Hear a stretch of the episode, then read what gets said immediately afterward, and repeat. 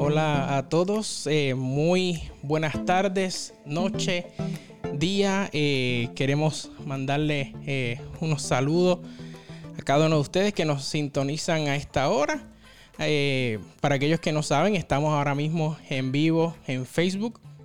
Este, usualmente nosotros hacemos este, muchos Facebook Live. Tratamos este, de, mantener el contacto con ustedes eh, eh, tenemos el equipo completo que constantemente este, nos pasamos poniendo diferentes mensajes este, todos los días. Eh, queremos este, también dejarles saber que cualquier información nos puede escribir a nuestro correo electrónico info, info arroba algo diferente podcast.com y estaremos ahí en confianza. Aquí está con ustedes este, su servidor, Xavier Granado. Eh, vamos a hablar un ratito esta tarde con cada uno de ustedes. ¿Y de qué eh, vamos a estar hablando esta tarde? Hicimos, hice un post bastante eh, hoy temprano para aquellos este, que, pues, que están ahí conectados con nosotros.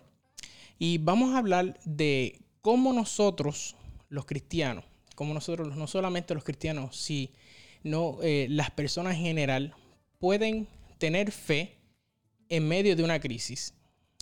Y no solamente cualquier crisis, sino específicamente una crisis financiera. Eso es algo completamente, eh, para muchas personas, es muy, muy, muy difícil. Eh, en realidad, a veces este, nos ponemos a pensar este, y decimos, oye, yo tendré, como muchos le dicen, un lechoncito un puerquito, una alcancía, eh, para cuando tenga, vuelva a suceder estos problemas, porque nosotros sabemos, como cristianos, esta no será la, eh, la última vez que vamos a tener alguna pandemia, alguna guerra, algún problema eh, a nivel global que, que sea este, bastante fuerte y que nos ponga a nosotros a pensar, oye Señor, ¿qué, ¿qué, yo he estado haciendo con lo que tú me provees? ¿Qué yo he estado haciendo con las bendiciones que tú me das?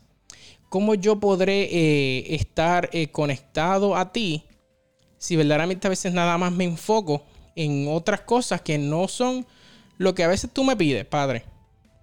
¿Ok?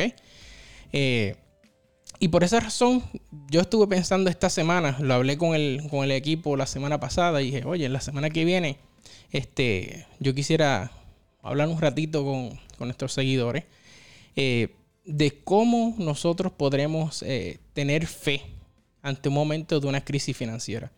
Ahora mismo, como muchos de ustedes saben, obviamente por el, por el coronavirus, eh, muchas personas se han visto grandemente, grandemente afectadas. Y, ¿Y qué pasa si, por lo menos ejemplo, acá en Estados Unidos, muchas de esas personas algunos tuvieron algún beneficio económico. En muchos países han estado eh, haciendo exactamente lo mismo, pero nosotros como cristianos, ¿qué nosotros estamos haciendo? Y no solo porque seamos cristianos, sino también como personas, ¿qué nosotros hacemos para nosotros poder enfrentar eh, una crisis como esa? ¿Qué hacemos? Voy a tener una pequeña oración antes de comenzar para así hablar. Si ustedes tienen alguna duda, algunas preguntas, se pueden, este, me pueden escribir este, y en confianza, este, de rato en rato, en lo que monitoreo, pues tengo teléfono, tablet, computadora y ahí todo a la misma vez, porque pues estamos, estamos aquí solos y vamos a trabajar en el nombre de Dios. Eh, oremos. Amantísimo Padre que está en los cielos, santificado sea tu nombre. Gracias Padre Celestial por darnos la oportunidad de poder compartir tu palabra, Padre, en las redes sociales. Las redes sociales eh, no solamente fueron creadas para el mal, sino fueron creadas para también uno de eso, sacarle lo bueno y proveer también, Padre, a las personas que tienen sed, agua de tu fe y de tu palabra. Guíanos, Señor, por el buen camino siempre. Dirígenos y a cada uno de los que nos escuchan igual. En el nombre de tu Hijo amado Cristo Jesús. Amén. Muy bien. Tener fe durante una crisis financiera. Ya lo mencioné. Ya lo mencioné. Voy a ponerlo aquí en la pantalla por si acaso alguien se lo olvida. Ahí está. Fe en medio de una crisis financiera. Los tiempos difíciles nos obligan a cada uno de nosotros, como mencioné, eh, a, tener eh, diferentes eh, backups o recursos. y a veces este, nos preguntamos de diferentes formas, ¿qué será lo mejor para mí? No solamente qué será lo mejor para mí, sino qué verdaderamente será lo mejor para mi familia, qué será lo mejor para mi vecino, porque a veces nosotros no pensamos los vecinos. Y a veces, eh, por lo menos acá en Estados Unidos es lamentable, uno a veces eh, apenas conoce muy bien a los vecinos, pero eh, igual debemos orar por ellos y saber que ellos están ahí cuando uno tal vez necesite. muchas preguntas que las personas se hacen vienen siendo que debemos admitir nosotros que verdaderamente no tenemos todas las respuestas de, de, de lo que nosotros nos estemos dudando. O sea, nosotros no sabemos todo. Yo no lo sé todo, usted no lo sabe todo. Y así sucesivamente. Nosotros necesitamos orientación y esperamos que sea más grande esa orientación que nosotros mismos. Y es el poder eh, aprender y tener una guía completa. Y esa guía la vamos a conocer nosotros a través de Cristo Jesús. ¿Ok? Este, hace un tiempo atrás, yo estuve viendo un programa eh, en las redes sociales eh, y así veo varios videos y en uno de esos videos había este, este papá que estuvo grabando a sus dos niños porque estaba entrando en un modo de caos porque no sabían, porque se había extraviado el control del televisor. ¿Qué sucede? Eh, ellos pensaban que al extraerse el control del televisor, el televisor no iba a encender. Qué irónico. No eran niños tampoco muy pequeños, pues si tal vez si un niño de 3, 4, 2, 3, 4 años, eh, tal vez dude de eso. Pero en realidad ya eran niños bastante grandes, tenían 8 y 10 años. ¿Qué sucede? Es sorprendente porque nosotros eh, en, nuestra madurez sabemos que pues, usted puede entrar al televisor, usted puede encenderlo por la parte de atrás. No, necesariamente necesita usted tener un control hoy en día para poder encender un televisor. Muchas veces usted lo puede encender a través de, sus teléfonos celulares. ¿Y qué manera más eh, parece, para el padre fue bastante chistosa la manera en que los niños estuvieron en pánico porque no pudieron encender el televisor. Y luego pensó de manera detenida que nosotros a menudo tenemos la misma respuesta cuando se trata de la fe. Podemos extraviarla o olvidarla e incluso no la tenemos o la tenemos. Eso nos sucede mucho a nosotros. Quiero leerle aquí. La fe es esencial en todo momento, pero es realmente importante confiar en Dios y tener fe en su palabra. Eso es algo suma, sumamente importante. Recordemos en Hebreos 11, 1 al 3. Aquel que me quiera acompañar puede buscar Hebreos 11, 1 al 3 y dice, es pues la fe la certeza de lo que se espera, la convicción de lo que no se ve. Por ella alcanzaron buen testimonio los antiguos.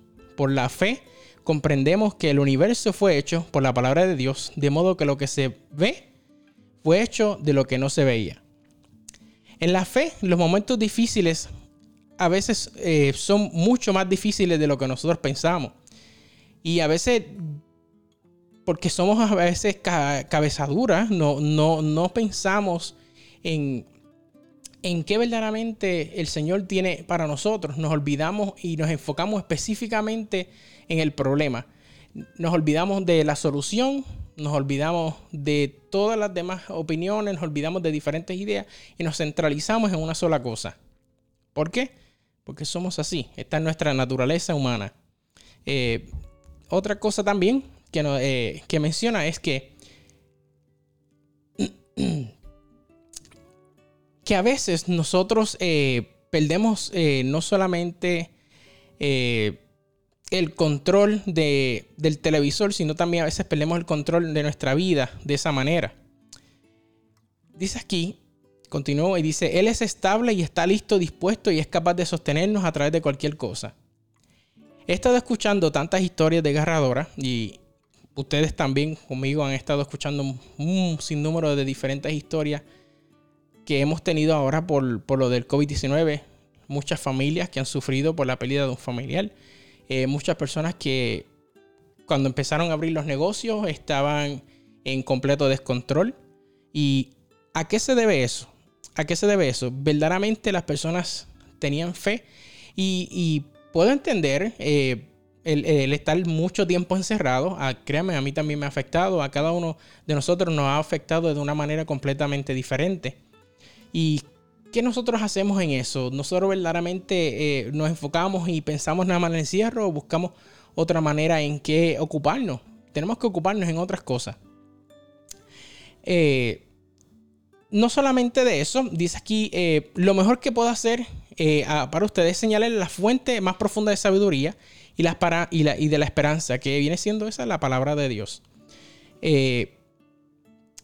¿Qué nos dice la Biblia sobre las dificultades económicas? va ahí, vamos a mencionarles cinco de ellas. Eh, depende cómo estemos en el tiempo. Si usted quiere participar o lo que nos comenta, pues voy leyendo sus comentarios acá con mi celular. Y así este, vemos cómo vamos creciendo en eso. Eh, aquí, en estos cinco principios que les quiero mencionar, eh, vamos a encontrar que el primero viene siendo lleva tu miedo y ansiedad ante Dios. Él puede manejarlo. ¿Por qué Dios es el que puede manejar nuestro miedo y nuestra ansiedad? Todos nosotros estamos luchando contra el miedo en estos días. Tal vez te sientes enterrado por la ansiedad desde el momento en que abres los ojos por la mañana. ¿Se enfermarán eh, verdaderamente mis seres queridos? ¿Cómo voy a llegar a fin de mes después de perder mi trabajo? Esa es una de las preguntas que muchas de las personas eh, se ponen a pensar. Verdaderamente, ¿cómo voy a llegar a final de mes? ¿Voy a esperar verdaderamente que eh, el presidente o el gobierno nos envíe alguna ayuda, ¿qué yo voy a hacer para eso? Eh, ¿Se recuperará la economía en algún momento? Para muchas personas eh, saben que el petróleo ha bajado, ha habido muchos cambios en, la economía. ¿Qué nosotros vamos a hacer respecto a eso? Algunos de nosotros entendemos este tipo de pensamientos y, nos ponemos a dar vueltas y vueltas y vueltas y vueltas y a veces, eh, ¿qué verdaderamente es lo que está sucediendo? ¿Qué es lo que estamos haciendo al respecto de eso? Y en mis notas tengo aquí que no solamente eh, si estamos enfocados en eso o queremos enterrar nuestras cabezas en la arena como la avestruz y esperar hasta que todo el problema termine. Verdaderamente eso es lo que usted quiere hacer. O sea, enterró su cabeza en la arena y que cuando todo termine entonces sale a la luz. No. Pero les quiero mencionar que hay una tercera y la mejor forma para lidiar con el miedo y es la eh, transmitir sus ansiedades a Dios. Dios le está escuchando y usted va a transmitir esas ansiedades hacia Él. Él se va a encargar de sus problemas. Dios va a ser la persona que se va a encargar de sus necesidades. Por esa razón, nosotros eh, tenemos que encomendarnos a Él todos los días. Cuando usted tiene una relación con un amigo, usted tiene confianza en ese amigo. Usted sabe que cuando usted tenga un problema, ese amigo va a estar con usted. Usted sabe que cuando usted tenga alguna necesidad, usted va a llamar a ese amigo ese amigo le va a ayudar. Si un amigo de usted tiene una troca, una camioneta, una pick-up y usted necesita mudarse, usted sabe que usted llama a ese amigo y él se la presta. Por esa razón, nosotros tenemos que tener ese mismo nivel de confianza y tener esa fe en Dios de que verdaderamente Él es nuestro amigo y cuando nosotros necesitemos de Él, Él va a estar ahí para nosotros. Dios es nuestro refugio y fortaleza, una ayuda siempre presente en nuestros problemas, por lo tanto, no debemos temer. Salmo 46, 1 al 2. Lo primero que debemos aclarar es esto. Dios se preocupa profundamente por nuestro sufrimiento y nos invita a echarle nuestras cargas. En 1 Pedro 5, 7 nos dice, ¿Verdaderamente entendiste ese versículo? 1 Pedro 5, 7. Dice, Dios se preocupa profundamente por nuestro sufrimiento. Dios se ocupa profundamente de nuestro sufrimiento y nos invita a echarle nuestras cargas. ¿Ok? Así que ya sabemos que el Señor es el que se encarga de nuestros problemas.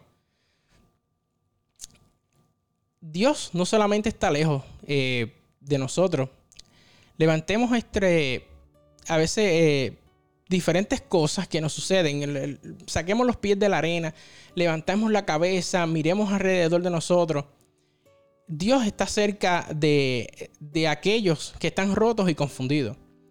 Porque es que nosotros nada más nos, nos enfocamos en el problema. Y sí, es, muy cierto, eh, con el problema que tenemos con el coronavirus, ha sido muy difícil, no solamente para las personas que, estén solas, sino también para los padres que tienen niños.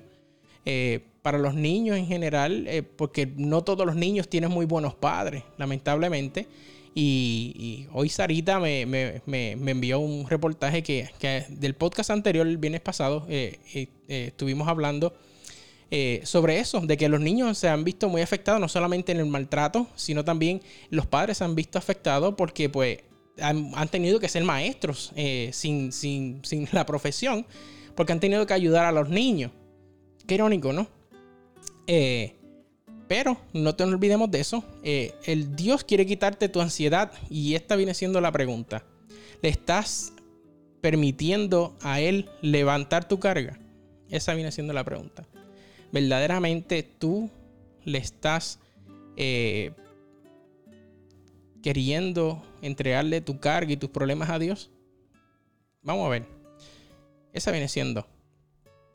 Eh, puede cambiar sus temores por la paz de Dios si está dispuesto a presentarle tus peticiones. Filipenses 4, 6 eh, al 7 y dice, créeme, es muy cierto, su paz es poderosa.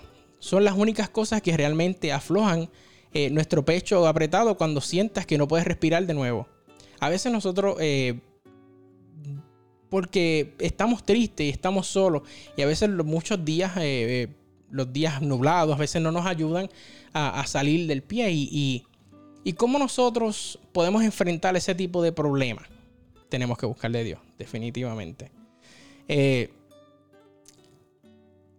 su paz es poderosa son las únicas cosas que realmente nos aflojan. En lugar de abrirte camino a través de la ansiedad y jugar millones de escenarios en tu mente, déjalo ir. Presenta tus peticiones ante Dios y siente cómo Él levanta esa pesada carga de tu espalda. Una imagen con esta cita lleva este, tus preocupaciones a Dios. Es lo suficientemente grande para poder manejarlos. Dios es suficientemente grande para poder manejar cada uno de tus problemas, para poder manejar cada una de tu ansiedad y para poder manejar cada una de tus situaciones. ¿Ok? Confía en Dios con tu dinero. De todos modos, Él lo posee. Ese viene siendo el segundo punto. El segundo viene siendo confía en Dios tu dinero. De todos modos, de todos modos, Él es el que lo posee. O sea, todas las riquezas que nosotros tenemos, todas las bendiciones que hemos recibido, todo lo que las personas eh, nos dan, ha sido gracias a Dios. A veces somos muy cabezaduros, muy testarudos y no nos olvidamos verdaderamente de qué es lo que nosotros recibimos de parte de Dios. Hay una palabra antigua que quiero presentarles, eh, se llama mayordomía. Eh, muchas personas a veces eh, no solamente se habla del diezmo, no viene siendo de la mayordomía. ¿Cómo usted en su hogar, usted maneja su dinero? Usted maneja su dinero de una manera correcta, verdaderamente usted utiliza el dinero, usted está como las personas que no son normales, endeudado hasta el cuello, verdaderamente compra lo que no necesita o verdaderamente usted tiene en su casa lo que necesita. No me refiero a que solamente es porque este, usted no tenga la necesidad o no tenga por qué comprarse un gustito, como le dicen por ahí. No, es que cada cosa tiene su propósito y su momento. Hay personas que a veces eh, dejan de comer por tener que, tener el auto, eh, o dejan de comer o de hacer ciertas cosas por o, no pagar el, techo. Cuando las cosas más importantes que nosotros tenemos que enfocarnos siempre es tener el techo, la comida y los medios de transporte. Eso es sumamente importante. Sigo aquí. Hay una palabra antigua que ya les mencioné, que viene siendo la mayordomía, y básicamente significa que se le ha encomendado cuidar algo que pertenece a otra persona. Dios nos ha dado la tarea de nosotros eh, cuidar de nuestros bienes, pero no son nuestros, son de Él. Nosotros tenemos que cuidar de eso, de esa mayordomía. Eh, la gestión de un equipo de personas o recursos es un trabajo, es un ejemplo de administración porque tienes a alguien a quien responder. Eso nos pasa a, los que hemos trabajado en oficina y en cualquier tipo de trabajo, sea su tarea o no. usted tiene que ser responsable de lo que se le indica. Si su jefe le dice, esto es su escritorio, esta es la impresora que le hemos dado a la compañía, eh, no es que solamente usa la impresora para imprimir eh, lo que usted quiere en su casa, no, no, debería, no es lo correcto. Pero ahí no lo están, nos dan ciertas cosas y nosotros tenemos que cuidar de eso porque eso es lo que es de nosotros. Pero tenemos que cuidarlo, eso es de Dios.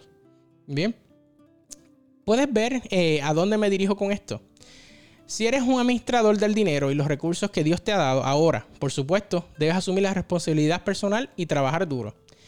Como les mencioné ahorita, Dios es el, eh, director de cada uno de nuestros recursos. Déjame ver que nos han escrito aquí algunos de nuestros amigos. Muy bien, eso es cierto. Dios es el que nos provee cada las cosas, Elba, en todo momento y en todos los días. Eso es muy cierto. Eh, saludo y feliz. Eh, Dios te bendiga. Igual, le saludo a Titi Beni y a todos por allá. Dios me los guarde y me los cuide. Eh, si tiene alguna duda o alguna pregunta, se la pueden escribir y en confianza este, se las contesto. Si no me las sé, pues las dejo para el próximo video o se las contesto más adelante. Eh, en Deuteronomio eh, hay un pasaje muy importante que nos dice, y, dice aquí que de hecho como Dios es la, la mayordomía, es la manera en que Dios nos ha ayudado a nosotros poder confiarnos del trabajo es mejor que nosotros la tomemos en serio. A veces nosotros no tomamos en serio verdaderamente eh, la manera en que Dios nos provee los bienes. A veces nos envía a ciertas ayudas para que nosotros este, podamos eh, ir haciendo conciencia de lo que es. Es el momento correcto, indicado para poder tener, no tener ninguna de, no, tener deuda. La idea es que usted no debe deberle nada a nadie. Por esa razón, hay diferentes pasos que usted debe seguir eh, para poder usted no tener ninguna deuda. La vida no se hizo para usted estar debiéndole algo a alguien o debiéndole algo a algún banco o a las tarjetas de crédito. La vida es para que usted esté libre de todo eso y con ese dinero que usted tiene, que le sobre, usted lo comparte a las demás personas. No solamente enriquecerse, porque en realidad, eh, más adelante lo menciono, eh, cuando usted se muera, usted no se lleva absolutamente nada lo que en realidad deja a familiares, a veces si usted tenía algo en batalla, en contienda, en verdaderamente un momento que era para recordarle a la persona, se convierte en una batalla acampar. Y a veces nos olvidamos de eso. Y, eso es muy importante. Eh, busquemos en Deuteronomio 8, 17, 8, 17 y 18. Y ahí nos habla específicamente de una explicación perfecta de la mayordomía bíblica. Pues decir a ti mismo, mi poder y la fuerza de mis manos han producido esta riqueza para mí. Pero recuerda al Señor tu Dios, porque es Él quien te da la capacidad de producir esta riqueza. Quiero leerles nuevamente lo que dice en Deuteronomio 8, 17 al 18, y dice, mi poder y la fuerza de mis manos han producido esta riqueza para mí. Pero recuerda al Señor tu Dios, porque es Él quien te da la capacidad de producir la riqueza. Y ahí la palabra de Dios nos da en el clavo, nos dice específicamente por qué es que nosotros tenemos que ser fieles de Él y dirigir la mayordomía, lo que el Señor nos da. No solamente esto se basa en dinero, sino también en, lo que usted cultiva. Si usted es agricultor, si usted es una persona que trabaja la, tierra, también de eso usted, el Señor le bendice y de eso también usted come porque usted ha podido eh, eh, tener eh, techo para su familia a través de la agricultura. Hay muchas, muchas cosas. No solo eso, también de los talentos. Nosotros tenemos que ser buenos mayordomos con las cosas que el Señor nos da. Puedes confiar en Dios con el dinero que Él te ha dado porque Él es verdaderamente el dueño de todo bajo el sol. Es la mejor fuente de nuestra seguridad. Como dice en 1 Timoteo 6:17, no debemos poner tu esperanza en la riqueza, sino esperar en Dios que nos proporciona todo para nuestro disfrute. A veces nosotros nos apuramos porque es natural en nosotros, en nosotros como humanos, eh, apurarnos en, cada una de las cosas que pasan. A veces queremos que verdaderamente eh, todo comience o que todo vuelva como estaba antes, que verdaderamente que el virus no existiera, que pudiéramos estar tal vez todos nosotros viéndonos eh, constantemente durante la semana, en ensayos en la iglesia, estar en nuestras reuniones familiares semanales, eh, en, salir sin tener que tener una mascarilla, sin tener guantes, sin tener ciertas restricciones, en poder ir a los restaurantes que usted quiera y compartir con sus amigos. Eh, pero no, no es así. El, mundo ha cambiado y, nosotros cuando más ahora nosotros tenemos que enfocarnos a Dios. Yo me alegré mucho cuando, cuando las iglesias comenzaron este, eh, muchas a transmitir en vivo. Muchas tenían el servicio hace mucho, mucho tiempo. Eh, muchas no tenían la menor idea de, cómo hacerlo, pero con el tiempo, en, esta crisis, se vieron forzados muchos de ellos a, cambiar la manera de poder expresarse y de la manera de poder transmitir verdaderamente cómo es que Dios eh, obra no solo en la vida de muchos de los pastores que están predicando todos los días, todas las semanas de las diferentes denominaciones cristianas, sino también en, en cómo nosotros, cómo nosotros eh, como cristianos hemos, nos hemos visto eh, en nuestros cambios a través de cada uno de los medios y cómo vemos, o sea, cómo buscamos las noticias para poder nosotros verdaderamente crecer como cristianos ahora tenemos un manjar, o sea, tenemos un buffet, yo le digo, tenemos un buffet de iglesias, de pastores, que usted va y se conecta con el que usted quiera. Eh, cada uno de ellos y cada una iglesia anuncia todos sus programas durante la semana. Eh, nosotros anunciamos nuestros programas que tenemos, este, eh, nuestros martes de palabra, tenemos eh, los programas que tenemos los viernes, muchos de ellos son en vivos como, es, como este ahora, muchos este, a veces por el tiempo los, grabamos y los, y los, transmitimos en vivo para poder tener esa conexión con, los hermanos y con las personas que nos escuchan, que a veces es muy, muy importante el compartir con cada uno de ustedes. Y, y por esa razón es que nosotros tenemos que mantener eh, la fe. La alegría que me da, eh, como les dije, de, que las iglesias estén haciendo esto, eh, todo pasa por una razón. Dios es el que tiene el propósito y, es el que nos dice, este es el momento indicado para que las iglesias crecieran y el mi evangelio y mi palabra sea repartida al mundo. ¿Cuántas personas están conectadas todos los días? no solamente en Facebook, sino también en YouTube, en, todas las redes sociales, a, ustedes que nos escuchan también a través de los podcasts en Spotify, sea en, Apple Podcasts, en Google Play, en su plataforma favorita. A mí me fascina escuchar. Y ahora más que tenemos tantas opciones para poder nosotros alimentarnos la palabra de Dios. Si usted no se alimenta diariamente de la palabra de Dios, es porque usted no quiere. Es porque usted está reacio, es porque usted no conoce cualquier cosa que usted necesite, usted la escribe en Google y ahí le aparece y usted créame que va a recibir palabras eh, de bendición. Como aquí tenemos este ah, Saraí. Nos escribe, eh, clama a mí y yo te responderé y te enseñaré cosas grandes. Dios siempre bendice. Eso es muy cierto, Saraí. Eh, Dios siempre nos bendice a cada uno de nosotros. Gracias por estar en, en sintonía.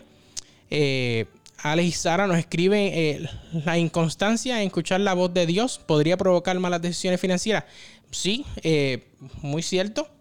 Y sí, Sara, eh, puede causar este, malas decisiones para la hora de la finanza. Quiero repetir lo que ella nos escribió. Dice, la inconstancia en escuchar la voz de Dios podría provocar malas decisiones financieras. Y eso es muy correcto. Más adelante les menciono la razón en la, eh, en la que Sara este, y Alex nos, escriben ahí. ¿Por qué a veces nosotros, es que nosotros somos tercos, como les digo?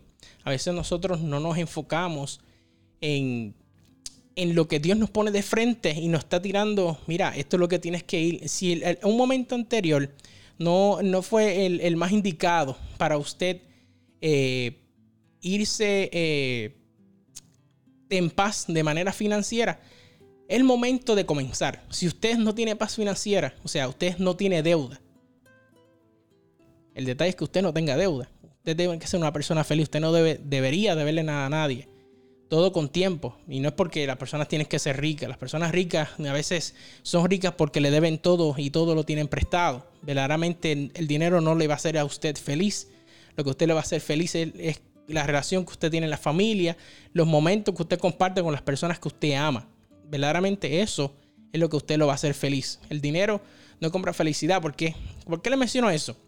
Porque es que a veces vemos este, en las redes sociales botes y, muchas personas festejando en diferentes cosas. Y verdaderamente esa es la ilusión que muchas personas quieren presentarle a usted, no solo en los Instagram, en las fotos y en la, en fiesta, de que está, eso es divertido, eso es lo que, lo que usted tiene que estar haciendo para usted poder ser feliz. Usted tiene que estar hasta el cuello en deuda, que apenas usted pueda salir de esa arena movediza, y pagar una con la otra. Eso no es lo que debemos hacer. Número tres, reconozca su dependencia de Dios. Aquí vengo a contestarle a Sara de que nosotros tenemos que reconocer la dependencia de Dios, ¿ok? Entonces, si Dios hizo y posee todo, en Juan 1, 1 al 3 dice, y nos confía como sus mayordomos, entonces, ¿qué significa que podemos depender de Él para proveer? Este es el detalle importante. Nosotros verdaderamente tenemos que confiar y tenemos que depender de Él en todo lo que hacemos. Entonces, tenemos que preguntarnos, ¿creo que Él es bueno? ¿Creemos que verdaderamente Dios es bueno con nosotros? Hmm, es una pregunta bastante. ¿Verdaderamente Dios cuida de mí? Eh, esa es otra pregunta. ¿Verdaderamente Él cuida de mí? Echemos un vistazo a este pasaje de Mateo, que se encuentra en Mateo 6, 25 al 27. Mateo 6, 25 al 27. Que, en el cual Jesús le enseñó a sus seguidores en uno de estos sermones muy famosos. Y dice así. Y dice, por eso te digo, no te preocupes por tu vida, lo que comerás o beberás, o sobre tu cuerpo lo que llevarás puesto. Mira las aves del aire, no siembran ni cosechan ni almacenan en graneros, y sin embargo, su Padre Celestial los alimenta. ¿No eres mucho más valioso que ellos? ¿Puede alguno de ustedes preocuparse por agregar una sola hora en su vida? Verdaderamente eso es lo que nosotros tenemos que pensar. Si las aves del cielo el Señor le provee su alimento, le provee el día a día, ¿por qué nosotros tenemos que preocuparnos por el mañana? Y a veces nos trasnochamos, no dormimos, no somos felices, vivimos una vida de amargura, porque verdaderamente en eso es lo que estamos enfocados. No es lo que deberemos, no, no es lo que deberíamos hacer. Quiero que hagas algo. Ahora mismo. Por lo menos aquí en Texas hay un sol y está caliente. En Puerto Rico y los hermanos que están ya en Florida puede que ya esté oscureciendo. Este, y eso. Esperemos que viva en un lugar donde pueda ver pájaros y puedas escucharlos cantar. Si no los puedes ver o escuchar ahora porque es de noche, pero imagínate que los puedes escuchar, lo puedes verlos cantar. Eh, parecen que cada uno de ellos está bien, ¿no? Cada uno de las aves sale. Eh, cada uno tú los ves, igual las aldillas, aquí por lo menos yo veo muchas aldillas, eh, no, le falta absolutamente nada. Eh, cada, uno, cada una de las cosas siguen eh, por, el ciclo natural. Qué cosa, ¿no? parece todo eso estar bien, ¿cierto o falso? Todo eso que vemos parece estar muy, muy bien. Es correcto. ni una sola de esas aves está mirando con miedo mientras el, el, atardecer cae ninguna de, los animales que vemos eh, van corriendo en peligro porque no están siendo amenazados de ninguna, de ninguna de eso. Por tal razón, ninguno de ellos se está abasteciendo de papel higiénico o desinfectante. ¿Por qué lo menciono? Porque esas han sido las dos cosas este, que más se han acabado, eh, no solamente cuando empezó la pandemia y todavía sigue. Ahora mismo, también para las personas que no conocen, acá en Texas eh, ha comenzado la gente a guardar carne. A guardar carne, a guardar de todo. Y sí, a cada uno de nosotros nos entró ese, ese estrés de verdaderamente eh, ver por, por qué. ¿Por qué eh, esto falta? ¿Y por qué, por qué está pasando esto? ¿Por qué las personas reaccionan así? No sabemos. Es un sentido a veces involuntario. Y a veces las noticias y los medios no nos ayudan mucho en ver por qué es que esto sucede. Eh, a ninguna de esas aves le falta absolutamente nada de eso. Eh, sé que esto suena bastante ridículo y lo que mencioné de que las aves no están corriendo atrás de papel higiénico ni, ni desinfectante las manos como Lysol, etc. Pero escúchame, ¿son los pájaros o es el ser humano fue cuidadosamente creado a imagen divina de Dios? Esa es la diferencia. Nosotros fuimos creados eh, imagen y semejanza de Dios. ¿No crees que se preocupa más Dios por ti que por los gorriones y los, y, los, y los demás aves? Creo que sí. Dios se preocupa mucho más por nosotros. Otra cosa también que quiero mencionarle, este, Dios no está preocupado por las cadenas de suministro y, y las recesiones económicas. Las personas que son adineradas, a veces que tienen inversiones, en eso es lo más que ellos se preocupan, en verdaderamente si la bolsa está alta, si está baja, eh, cómo ha estado la economía, qué verdaderamente nosotros debemos hacer eh, respecto a eso. No debemos preocuparnos por eso. Él alimenta a los pájaros día tras día y es, y es mejor que tú que me estás escuchando, tú que me estás viendo, creas en Él también porque Él también cuida de sus hijos. Nosotros somos sus hijos y nada te va a faltar a ti y nada me va a faltar a mí. Dios siempre cuida de nosotros. Vamos a ver qué nos han escrito. Aquí tengo varios, varios comentarios de muchos de los hermanos. Así que tenemos aquí eh, qué hacer si tienes un ahorro pero tienes, no tienes trabajo. ¿Qué debe hacer una persona? Aquí el hermano eh, José nos escribe qué debe hacer si usted tiene un ahorro y no tiene trabajo. ¿Qué debería hacer?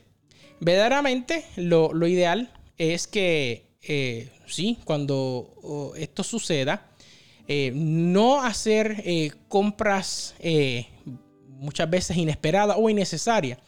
Verdaderamente yo necesito ahora mismo en esta pandemia ir a JCPenney y como tiene un 50% de descuento de todo en la tienda, arrasar con todo lo que yo encuentre en la tienda. Verdaderamente, eso es lo que yo debo hacer, eso es lo más inteligente que hacer. No, usted no debe hacer absolutamente nada de eso. Recordemos que mínimo nosotros deberíamos tratar de guardar por lo menos seis meses de sus gastos mensuales. Eh, eso no son los profesionales y, el ámbito financiero lo mencionan que mínimo de tres a seis meses usted debería tener ahorrado eh, para esa situación. Y si usted perdió su trabajo y tiene ahorro, pues de esos ahorros eh, son los que usted va a utilizar para eso. Ahora mismo la realidad no viene siendo el momento indicado para hacer ninguna compra de auto. No es el momento indicado para usted hacer una compra de una casa como gastos eh, eh, exorbitantes. Eh, es el momento de usted gastar lo que tiene en verdaderamente lo que necesita y lo que es importante para su familia. Primero que nada es el techo, la transportación los alimentos y obviamente tiene que pagar su agua y luz. ¿Por qué menciono esto? Porque muchas personas a veces se enfocan en que me dieron una moratoria o me dijeron, no, mira, no tienes que pagar este mes eh, la, renta o el carro, pero tiene que estar pendiente de que aunque a usted le brincaron los pagos de su auto, usted tiene que ser responsable por los intereses de ese vehículo, si usted lo debe. Así que eh, tenemos en mente, muy buena este, pregunta, hermano C. Eh, nos dice aquí eh, Alex Osara.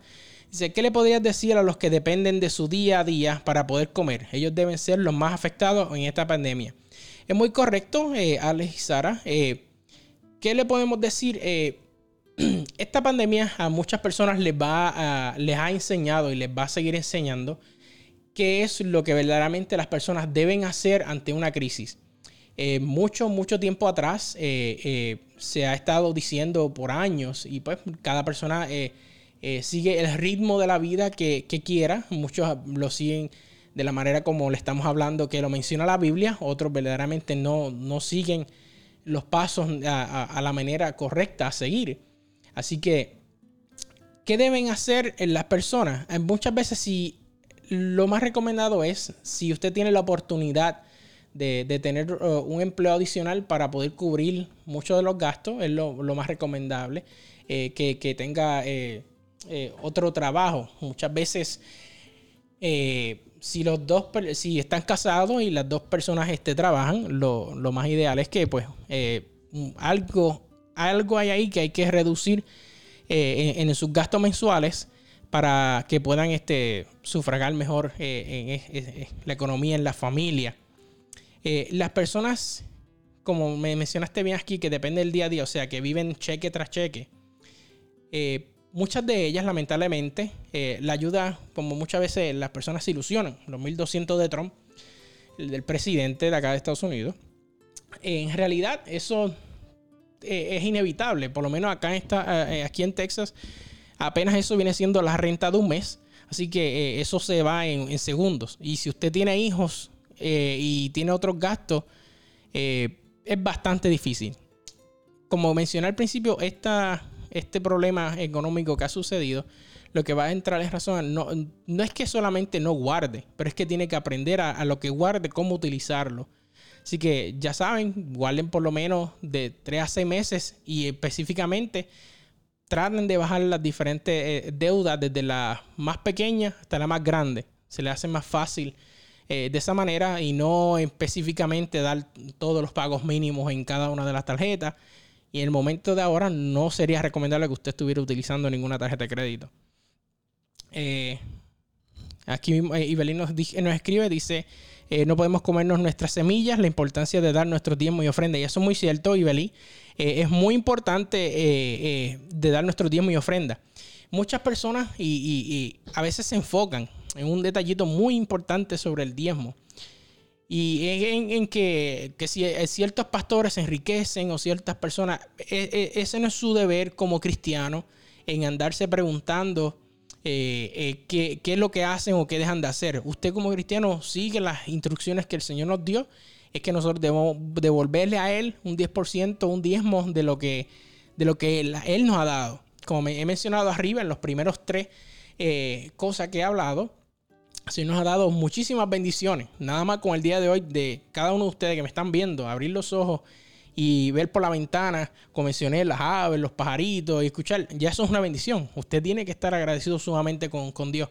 No es responsabilidad de nosotros andar eh, eh, deduciendo o, poniendo o siendo piedras de tropiezo en otras personas y diciendo que hagan o no con el diezmo. Su responsabilidad es serle fiel a Dios y darle de lo que Él le da ese 10%. Muy bien, Ibelín, muy buena. Eh, todos siguen su curso. Muy bien, así mismo dice que es tiempo de escuchar la voz de Dios. Eh, ahorita nos, escribe, eh, no se cae una hoja sin el consentimiento de Dios, eso es muy bueno. Eh, Orlando, Dios te bendiga. es muy importante a veces este, la, situación es, difícil, es muy difícil para muchos y, tenemos que, que verdaderamente enfocarnos en eso. Y una otra contestación para el hermano José. Eh, ¿Qué fue lo que, pasó José en Egipcio? En Egipto, que él me, lo escribió ahí. Guardaron, ahorraron para cuando vino la crisis. No porque ahora vino esta crisis no significa que lo que usted tiene guardado no lo, no lo gaste. Es que lo gaste en cosas que sean verdaderamente necesarias, no en cosas que verdaderamente no necesita. Primero recuerde tener un techo bajo su cabeza tener algo en que usted se pueda transportar y tener alimento en su mesa. No se olviden de darle lo que verdaderamente le corresponde a Dios. En la cuarta, dice aquí, la práctica, eh, práctica o practica la satisfacción tanto en los buenos como en los malos tiempos. Y eso es algo muy importante. A veces nosotros no practicamos, eh, practicamos los buenos hábitos, nada más los tiempos buenos. Nos olvidamos eh, cuando tenemos problemas en hacer lo que estábamos haciendo bien anteriormente. ¿Qué sucede? aquí en Estados Unidos hay un chiste o un decir eh, de que nunca ha visto a un U-Haul, o, eh, los U-Haul son camiones alquilados, detrás de un coche fúnebre. ¿Por qué es que se menciona este tipo de comentario? Porque usted nunca ha visto un, un U-Haul, un camioncito, detrás de un coche fúnebre. Y viene siendo eh, porque no puedes llevarte tus cosas cuando te vayas. O sea, en otras palabras, cuando usted se muera, como le mencioné al principio, usted no se va a llevar absolutamente nada. Por esa razón es, lo cómico de eso. Un, coche fúnebre atrás con todas las cosas que usted tiene en su casa. Usted no lo van a enterrar con nada de eso. Usted se va y si usted quiere enterrarse, esa es la única eh, manera en que eso sucede. Eh, es tentador trabajar como un loco para mantenerse el día este, con, los Jones, como le dicen, o sea, con las cosas que uno tiene. Eh, y es bastante complicado para muchas personas esto. Muy, muy complicado. Es tentador trabajar eh, acumulando cosas y persiguiendo la próxima compra. Y esto nos pasa a muchas personas que, nada más van pendientes en el próximo descuento. Algo que vi acá en las tiendas acá en Estados Unidos de Ross. Eh, fue, fue algo jocoso, pero algo bastante este, que pone a pensar a uno que uno ve cuáles son las prioridades de las personas. ¿Por qué usted tiene que hacer una fila muy, muy larga en una tienda esperando horas sin mantener el distanciamiento social, eh, no usando mascarilla, solo porque la tienda tiene un 50% de descuento? Ahí podemos ver cuáles son las prioridades de ciertas personas. Definitivamente eh, la vida de esas personas no fue la prioridad de ellos. Su vida no era su prioridad. Su prioridad era comprar algún artefacto o alguna ropa en un 50% de descuento. ¿Ven? Por eso tenemos que enfocarnos en qué cosas verdaderamente son las más importantes para nosotros. Eh, sigo aquí y nos dice, la Biblia nos advierte contra la tentación de atesorar nuestra riqueza, pero en cambio nos anima a ser ricos para con Dios. Hay una diferencia muy grande y eso lo puede encontrar en Lucas 12, 21. Lucas 12, 21 nos habla de eso. Esto significa que usamos todo en nuestra vida, incluso nuestro dinero, para honrar a Dios. Eso es algo muy importante. Y lo escribí aquí porque a veces nosotros nos olvidamos de esa parte. Que nosotros todo lo que usamos en nuestra vida, incluyendo nuestro dinero, es para honrar a Dios. Todo lo que usted haga, lo haga para honrar a Dios. Confiar en la provisión de Dios lleva a la satisfacción, estar agradecido por lo que tenemos. Esta idea aparece en toda la Biblia, que nosotros debemos estar siempre agradecidos por lo que tenemos. Si usted lleva años orando porque el Señor le ha dado el carro de su sueño, es porque verdaderamente no es el momento indicado, porque el Señor sabe que si le da a usted ese carro de su sueño, usted puede que tenga un accidente y puede que muera. O usted ah, suceda algo que no es el momento. A veces nosotros preferimos o, es mejor tener lo poco aquí y tener lo mucho en la ganancia celestial. Pensemos eso un poco. Si verdaderamente eso es lo, lo que nosotros necesitamos. Eh, eh, toma este. Eh, esta idea aparece en toda la Biblia, como le mencioné, y toma este versículo de Job, por ejemplo, en Job 1.21, que nos dice, desnudo salí del útero de mi madre, y desnudo partiré. el Señor dio y el Señor quitó que el nombre del Señor sea alabado. Que en cualquier cosa que usted haga, en cualquier cosa que usted compre, trate de hacerla que también sea y sea buena y ayude para poder alabar el nombre de Dios. Cuando depositas tu confianza en Dios, en lo que Él proporciona, eres libre de estar contento con lo que tienes ahora. Vuelvo y repito. Cuando depositas tu confianza en Dios y en lo que Él proporciona, eres libre de estar contento con lo que tienes ahora le ayuda a aflojar su control sobre sus activos, o sea, sobre lo que usted posee ahora mismo en su, en su dinero, en sus manos. La satisfacción es un hábito increíblemente importante para practicar cuando los tiempos son buenos. Pero ¿qué pasa cuando los tiempos son malos? ¿Verdaderamente nosotros a veces estamos eh, satisfechos con lo que está sucediendo? No. La gratitud cambia tu perspectiva porque cambia el enfoque de lo que tienes a lo que no puedes tener o a lo que podrías este, tener. Me gusta decirlo de esta manera. Es difícil eh, ser odioso cuando estás agradecido. Y es muy cierto. ¿Por qué lo menciono así? Porque eh, las personas eh, siempre quieren tener un hábito o mencionar lo bueno que es lo que tienen, pero no verdaderamente cuán buenos son para tener otras cosas o, viceversa. Sé lo que es estar necesitado. Yo sé lo que es estar necesitado y sé lo que es tener eh, mucho y verdaderamente a veces eh, eso varía en cada persona. Para mí tener mucho es tener la salud, tener la, la, familia y para mí eso es mucho. Para otras personas puede ser que tenga la cuenta de banco todos los ceros que hayan eh, existido, infinitamente de cero y verdaderamente no ser feliz, no tener la paz y no tener ninguna comunión con Dios. Eso es, cada persona tiene su manera. ¿Ok? Eh, otra cosa que viene siendo aquí, eh, he aprendido que el secreto es estar eh, contento en cada una de esas cosas y en las situaciones es ser bien alimentado o, o, estar bien hambriento, una de las dos. ¿A qué me refiero con esto? ¿Verdaderamente usted se alimenta de la palabra de Dios o usted tiene hambre de la palabra de Dios. Cualquiera de las dos son importantes porque le va a ayudar a, crecer usted, a crecer su fe y estar eh, eh, conectado más espiritualmente. Eh, puedo hacer todo esto a través de que Dios nos da fuerza. Eso nos menciona en Filipenses 4, 12 al 13. Una relación con Dios te libera de preocupaciones y comparaciones. Y eso es muy cierto. A veces nos preocupamos porque qué tiene el vecino, qué tiene el amigo y a veces nos despreocupamos en qué es lo que yo puedo tener. A veces yo quiero tener 20 eh, botes porque yo tengo todos los amigos míos que andan en botes y yo necesito uno. Usted no lo necesita, usted lo que quiere es aparentar algo que usted no es o lo que usted no tiene o que no puede tener. Y vive en un mundo de fantasías. Tenemos que a veces eh, eh, poner pies en la tierra y decir, Dios, esto no es lo que necesito. Eh, verdaderamente esto me está haciendo feliz. Realmente si usted no lo hace feliz, usted no, no lo necesita. Si usted tiene algo guardado en meses, en un cuarto o en una bodega o en algún lugar o en el ático de su casa y no lo busca, tíralo a la basura, usted no lo necesita. ¿Ok? Disculpen. Eh, una relación con Dios eh, te libera de las preocupaciones, como mencioné. Solo, solo tómalo un día a la vez. En tiempo de abundancia y crisis, la satisfacción es la clave para experimentar alegría y gratitud. Muy bien.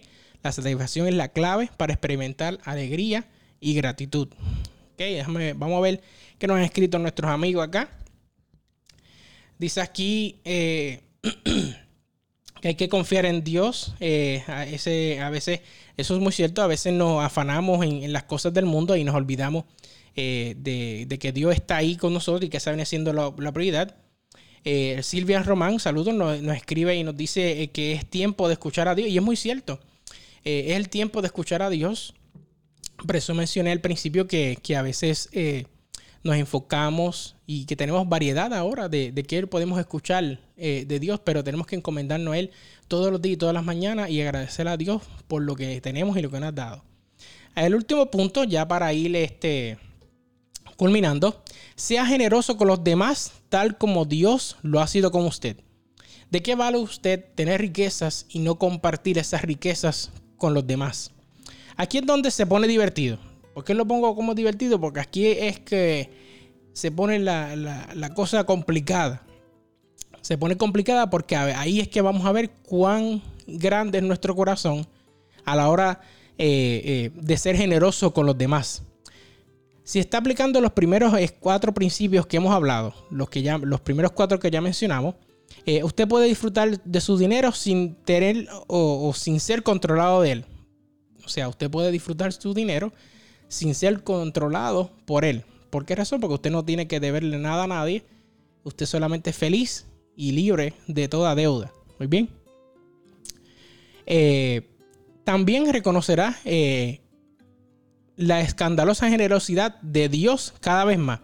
Cuando usted eh, ve que usted tiene y le sobra, no es, no es que le sobre para que solamente lo guarde, como mencionamos, sí, usted es importante que usted guarde. Ya cuando usted tenga lo que es para guardar, para que usted necesite el resto. Hay personas que pasan necesidad. Usted puede donar también dinero a entidades, puede donar su tiempo eh, a, entidades y compartir. Hay personas que sí tienen necesidad. Otra cosa que también nos menciona aquí eh, es tratar a, con esa generosidad y, que, y quererla tratar a las demás personas de esa misma manera. Para aquellos que tienen hijos, eh, quiero que piensen en una época en la que tenía un regalo especial para ellos. Así que, si tienes hijos, quiero que pienses en una época en que tenías un regalo especial para ellos. Tal vez les sorprendió con un cachorro, eh, alguna Navidad, tal vez con una bicicleta, o al final les compró a muchos de ustedes, eh, tal vez les compraron su primer teléfono, su primer iPhone, porque pues ya esos son muchos de los regalos que muchos de los hijos piensan. Muchas veces los padres eh, cometen, eh, eh, porque no le han enseñado a sus hijos con el tiempo la madurez o, no, no han tenido como padres la capacidad de poder enseñarle a ellos de que se tiene lo que se puede cuando se puede.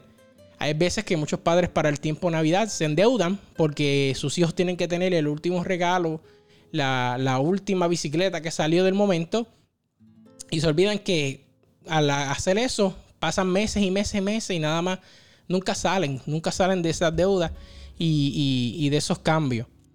Eh, otra cosa también es que la mayoría de los padres, aunque no son eh, perfectos, eh, quieren hacer lo mejor para cuidar a sus hijos. Y esa es la prioridad por lo general de los padres responsables.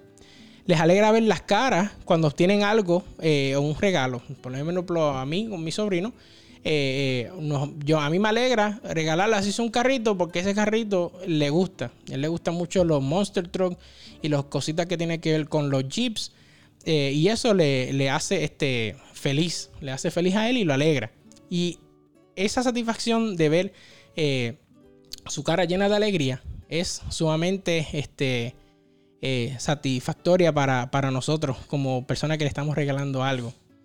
Eh, menciona aquí también eh, que Dios tiene el mismo corazón generoso hacia nosotros, sus hijos. Da cosas buenas a quienes se las piden y se deleita en su gozo. Mateo 7, del 9 al 12. La generosidad es contagiosa. Cuando recibes algo bueno, es una buena respuesta natural de desembordarse, o sea, de uno desbordarse y darle a los demás también.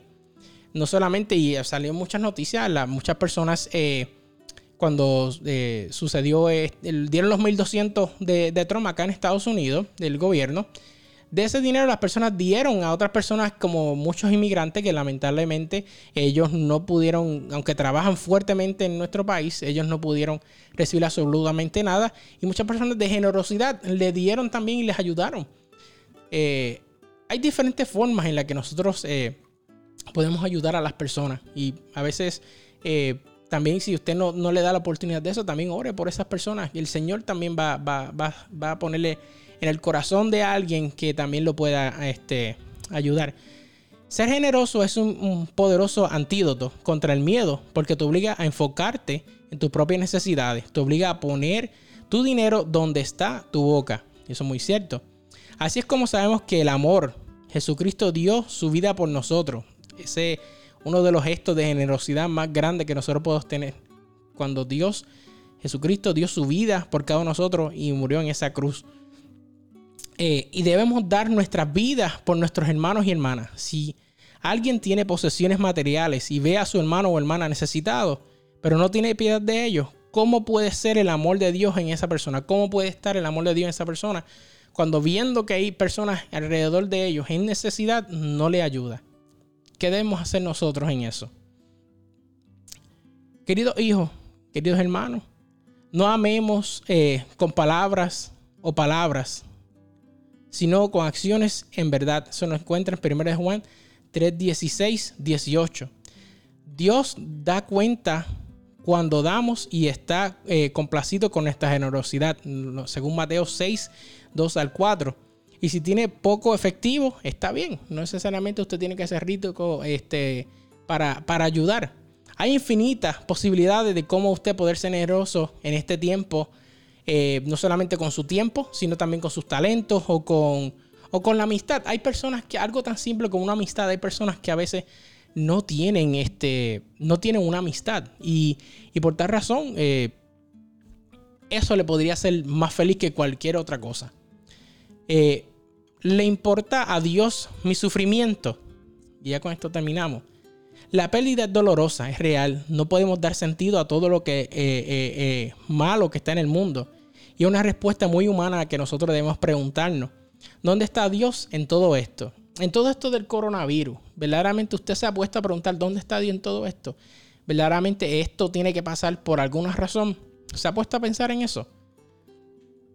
¿Por qué no ha hecho algo Dios por esto? ¿Por qué, eh, eh, porque es que a veces nosotros nada más le pedimos este, a Dios cuando estamos en problemas, y fue lo que mencioné al principio, y nos olvidamos de qué es lo otro que tenemos que hacer o cómo tenemos que pedirle a Dios. Verdaderamente Dios no necesariamente tiene que darnos todo lo que pedimos, porque si verdaderamente nos da todo lo que pedimos, usted como padre le da todo lo que sus hijos piden, no necesariamente, porque a veces no es lo más conveniente para su hijo. Usted que me escucha, usted que me ve, como padre, sabe que verdaderamente usted no le va a dar a sus hijos todo lo que usted le pida cada año en Navidad, cada año en cumpleaños, porque usted sabe que ciertas de esas cosas podrían cortar la vida a muchos de ellos. Y usted como padre responsable los ama con todo su corazón. Eh, pero si quieres saber dónde está Dios en medio de este sufrimiento, todo lo que tienes que hacer es imaginar a Jesús en la cruz. Y si te preguntas por qué no hace algo, entonces recuerda el trabajo que hizo para conquistar la muerte y traernos esperanza a cada uno de nosotros.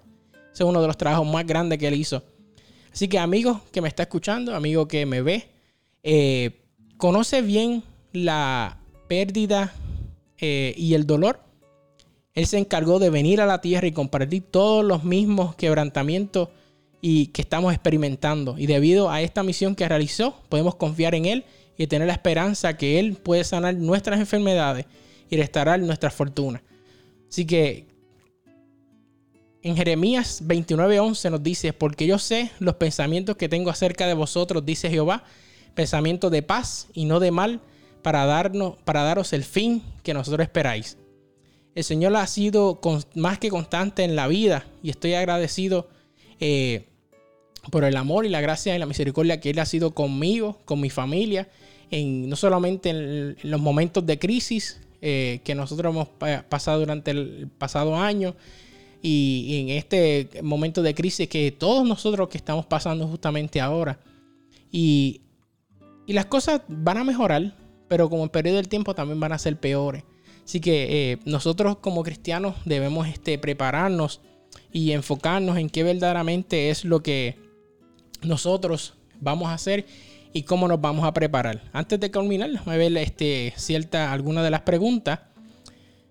Eh, eh, dice aquí, gracias por el consejo. es muy cierto tomar la conciencia oral, como lo hizo José así, ¿cierto? Muy bien confiar en Dios no es ser nuestro afán en este mundo, muy bien. Eh, y asimismo, Ibeliz, como nos dice, pensamientos de bien. Eh, y es muy cierto, tenemos que tener siempre eh, pensamientos de bien. este sería todo lo, lo, que tenemos, lo que tengo para ustedes de programa. si tienes alguna duda, alguna pregunta, no olvides escribirnos al grupo aquí en el Facebook eh, nos puede escribir y con amor eh, y con el tiempo le vamos a contestar. Igual ahí abajo este, dice, está nuestro correo electrónico. Eh, y nos puede buscar en cada una de las redes sociales. Y quiero, antes de terminar, tener una oración por cada uno de ustedes que han estado conmigo durante esta, esta hora. Y que el Señor les bendiga, ¿ok? Oremos. Amantísimo Padre que está en los cielos, santificado sea tu nombre. Gracias Padre Celestial por la vida y la salud. Gracias Padre por darnos la oportunidad de a través de estos medios poder compartir de tu palabra, poder, Padre Celestial, ayudarle a nuestros hermanos que nos escuchan, ayudarle a nuestros hermanos que nos ven, que tengan fe ante esta crisis. Y en cualquier crisis, que tengan fe y que verdaderamente confíen en ti, Señor. Que tú seas el dador del oro y la plata para nosotros. Que nos ayudes, Padre Celestial, para nosotros poder también ayudar a otras personas. Guíanos, Padre Celestial, por el buen camino y dirígenos eh, siempre, Señor. En nombre de tu Hijo amado Cristo Jesús. Amén. Así que, hermanos, eh, gracias por sintonizarnos y queremos decirle que el Señor les bendiga eh, y gracias por acompañarnos. ¿Ok? Hasta la próxima.